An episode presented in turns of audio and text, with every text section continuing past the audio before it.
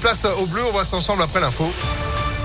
Et c'est avec vous, Sandrine Ollier, bonjour. Bonjour Phil, bonjour à tous. À la une à Lyon, ce ciel orangé ce matin sur toute l'agglomération en cause d'un nouvel épisode de poussière de sable venu du Sahara.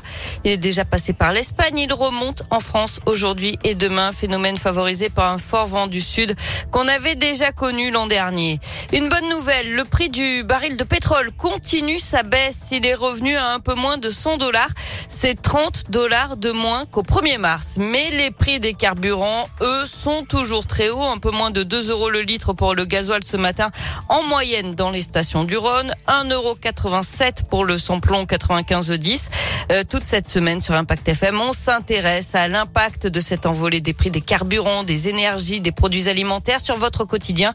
Nous sommes allés dans une station essence de la région et l'inquiétude est grande au sujet de la flambée des prix. J'ai d'avoir mon permis, euh, ça donne pas trop envie quoi. Mais bon, pour travailler, on n'a pas le choix. Bien sûr, ça m'inquiète. Je suis gérant d'une société, je mets un plein par semaine, c'est pas négligeable. Hein. Attendez, euh, là je suis à 103 euros. Hein. 17 litres, 37 euros. D'habitude, pour cette même somme, je fais un plein d'essence complet. On va faire comment C'est incroyable. J'ai une polo, je vais payer peut-être 80 euros. Moi, je pense qu'il faut rester optimiste et tout s'arrange dans la vie. Heureusement, moi je travaille pas très loin, mais j'ai des collègues qui ont compté que ça leur revenait à peu près 6 euros par jour pour aller travailler. Bientôt, ça va coûter plus cher euh, d'aller travailler que de rester chez soi, j'ai l'impression. Une auto-école. L'essence, c'est mon carburant pour travailler, puisque moi, tous les deux jours, je mets un plein. Donc c'est compliqué. Je pense que honnêtement, le conflit ukrainien, ça a bon dos. Face à la hausse des prix du carburant, le ministre de l'économie Bruno Le Maire indiquait hier que des mesures allaient être étudiées, notamment des aides ciblées pour les foyers les plus modestes. Les automobilistes qui sont obligés d'utiliser leur voiture sans solution alternative seraient concernés, mais ce ne serait pas avant le mois de juillet.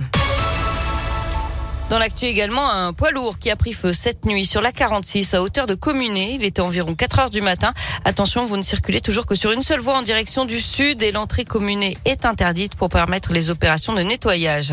Le maire de Givor, agressé hier en début d'après-midi, d'après le progrès, Mohamed Boudjelaba a été pris à partie par un entrepreneur en pleine rue. L'homme l'aurait agrippé et menacé. Ce serait lié à des travaux de réparation concernant des malfaçons dans la construction d'un centre commercial à Givor. L'élu a Il l'attendait depuis cinq ans, à moins d'un mois du premier tour de l'élection présidentielle. Le gouvernement annonce le dégel du point d'indice des fonctionnaires et ce à deux jours d'une mobilisation pour le pouvoir d'achat. L'exécutif promet la mise en place de cette mesure avant l'été.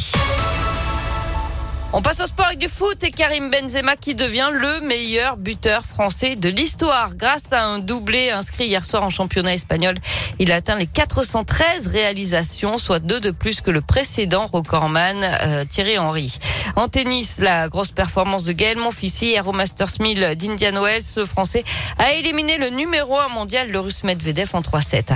Enfin, c'est aujourd'hui que la billetterie ouvre pour les nuits de Fourvière. Pour rappel, on pourra notamment aller applaudir Mathieu Chédid, Julien Clerc, Dutron, père et fils ou encore Juliette Armanet.